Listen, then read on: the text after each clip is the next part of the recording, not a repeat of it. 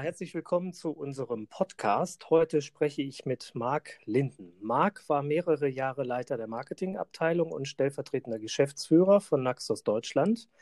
Und er hat im Sommer 2020 seine eigene Künstleragentur All for Arts eröffnet.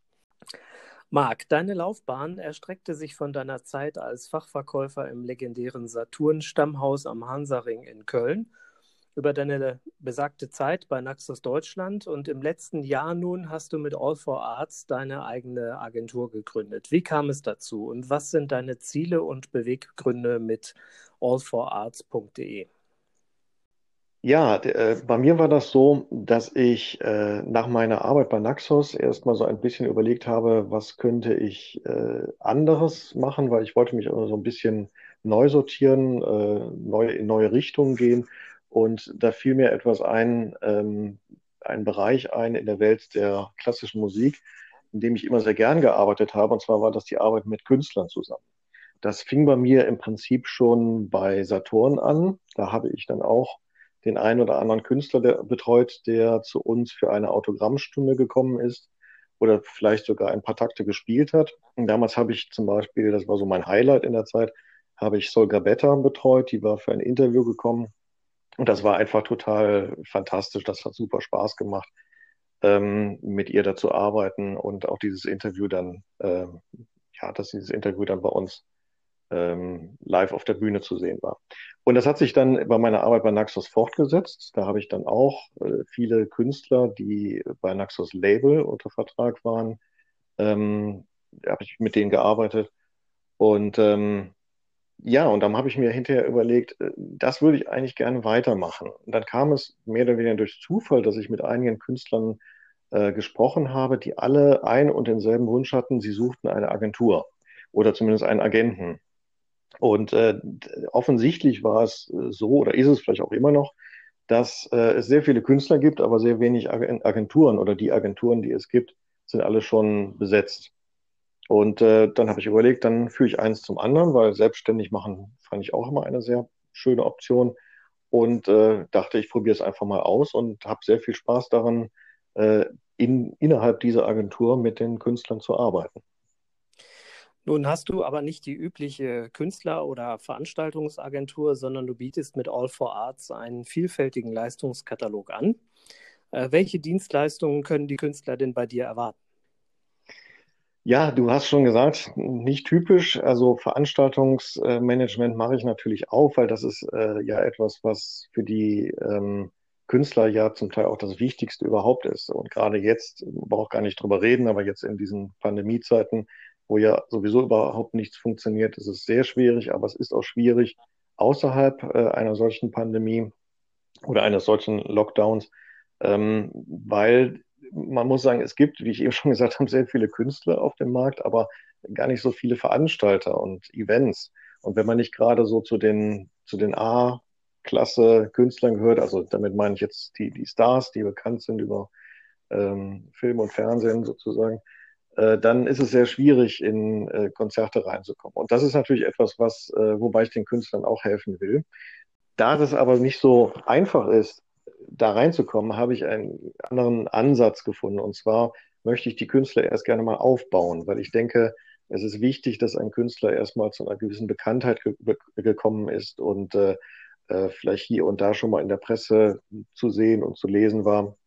Und da kommt eben dieses, dieser Bereich ins Spiel, der so eigentlich meine Kernkompetenz ist, nämlich das Marketing, was ich ja eben auch lange Jahre bei Naxos gemacht habe. Ähm, und da kann ich äh, versuchen, die Künstler mit äh, verschiedenen Kampagnen, meistens digital, aber man kann auch an äh, Print, also an, an klassische Kampagnenarten denken, versuche ich die Künstler so ein bisschen mehr in das, in den Mittelpunkt des Geschehens zu bringen, so mehr in die Branche hinein zu bringen und ähm, damit sie einen bestimmten Bekanntheitsgrad erlangen. Und dann ist es auch einfacher, hier und da vielleicht schon mal eingeladen zu werden oder auch die Künstler zu vermitteln in, in, äh, zu Konzerten.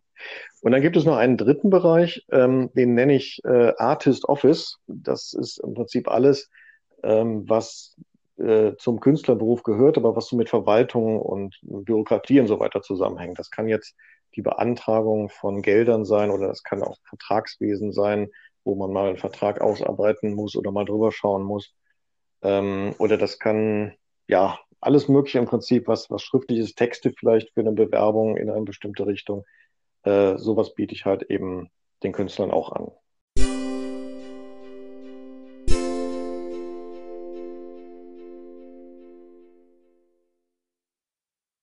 Besonders interessant finde ich ja, dass du mittelfristig planst, äh, über den Tellerrand der Musikszene hinauszublicken, um verschiedene Kunstgattungen zueinander zu bringen. Also mit dem Ziel, ganz neue Veranstaltungskonzepte umzusetzen. Kannst du uns dazu vielleicht etwas mehr erzählen?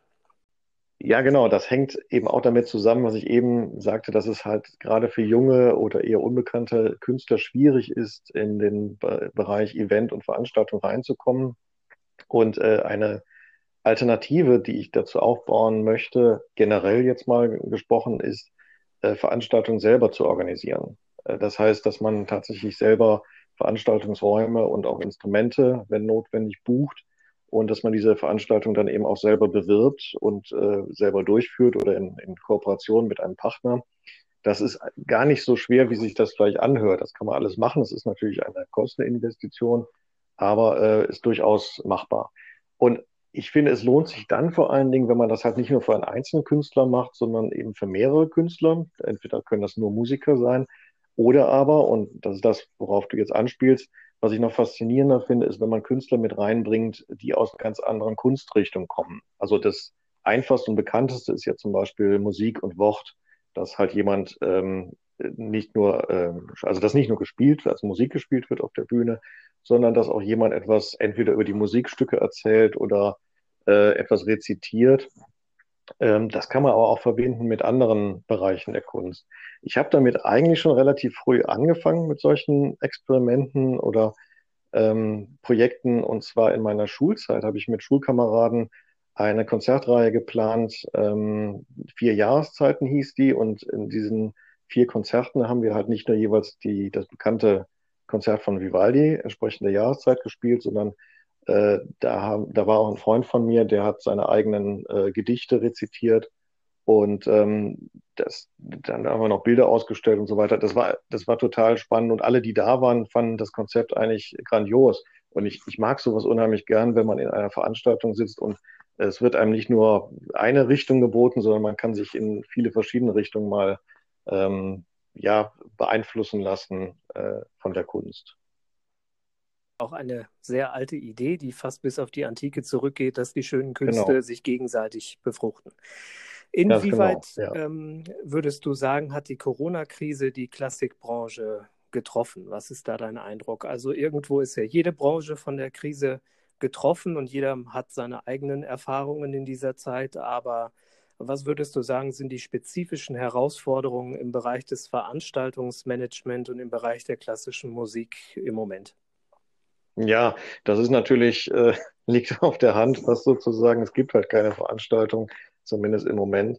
Und äh, was ich vor allen Dingen sehr schade finde, also ich möchte jetzt nicht politisch werden hier in diesem Podcast oder in diesem Interview, ähm, aber es ist natürlich so, dass es eigentlich viele Veranstalter sich gute Gedanken gemacht haben dazu, wie man äh, trotz Pandemie Veranstaltungen durchführen kann. Und das ist halt durch diesen kompletten Lockdown leider äh, auch vollkommen außen vor gelassen. Und das finde ich halt einfach ein bisschen schade, ähm, weil es Möglichkeiten gäbe, wenn auch nicht so viel und in, in so großen, auch wirtschaftlichen Rahmen, ähm, wie, wie das zu Normalzeiten möglich ist, aber es wäre halt äh, gegangen.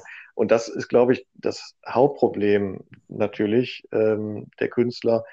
Äh, und darum meine ich auch, dass Künstler sich, und das wird sicherlich auch eine, in, in Folge äh, nochmal Auswirkungen haben, dass sich Künstler noch ein bisschen neu orientieren oder neu aufstellen.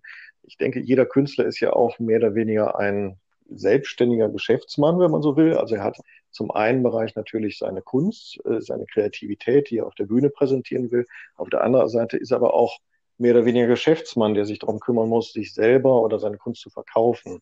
Und ich glaube, dieser zweite Bereich, der wird von den meisten Künstlern immer sehr, ähm, ja, sehr wenig beachtet oder zu wenig vielleicht beachtet.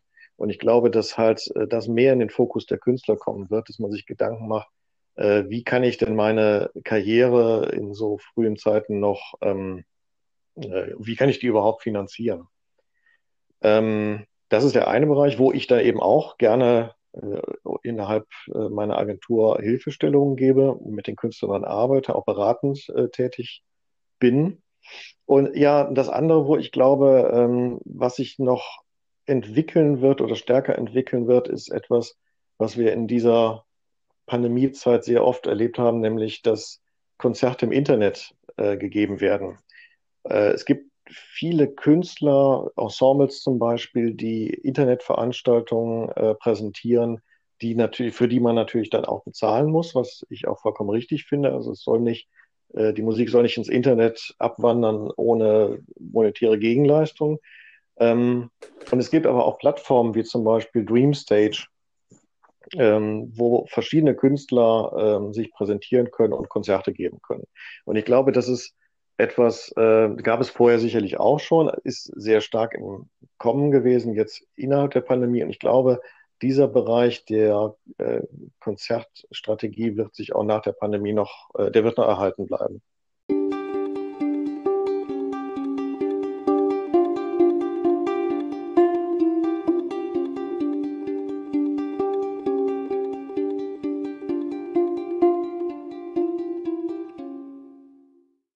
damit hast du ja die Zukunft nach der Pandemie schon ein bisschen angesprochen. Wie genau stellst du dir vor, wie es nach der Pandemie weitergehen könnte und was sind sozusagen die ähm, äh, Angebote, die du vorbereitest für Künstler in der Zeit nach der Corona-Krise, die wir ja hoffen, bald vorbei sein wird?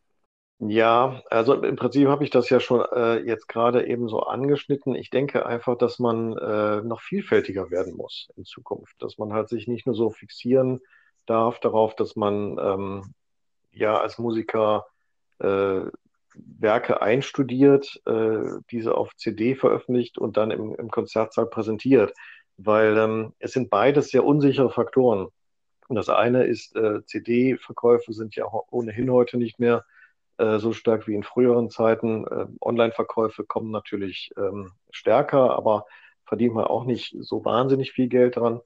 Ähm, und Konzert, ähm, der, das, der Konzertspielen in ähm, Konzerthäusern ist halt ähm, genau das, die Gefahr, die wir jetzt sehen. Es kann sowas passieren wie diese Pandemie und dann steht man plötzlich da und weiß nicht, was man machen soll oder wie man Geld verdienen soll.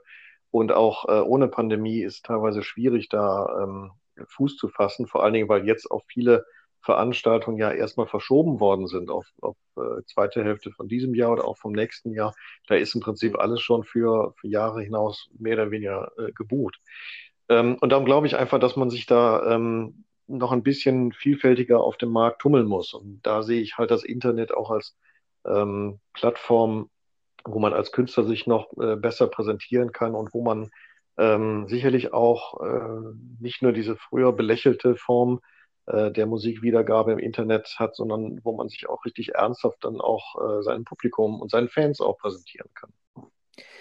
Und da sprichst du ja schon gleich das Stichwort an. Internet, äh, nicht zuletzt hören wir ja dieses Interview hier auch über das neue Portal klassikhören.de.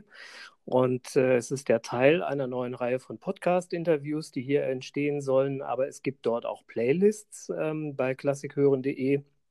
Was ist eigentlich der äh, Hintergedanke hinter diesem ganzen Portal? Ja, klassikhören.de soll im Prinzip eine nicht kommerzielle Plattform sein, so eine Ausgangsplattform für alle möglichen Musikformen, um es mal so zu sagen. Das ist jetzt natürlich erstmal hauptsächlich für klassische Musik gedacht, aber ich könnte mir vorstellen, dann in Zukunft das auch auf andere Musikbereiche wie zum Beispiel Jazz auszuweiten.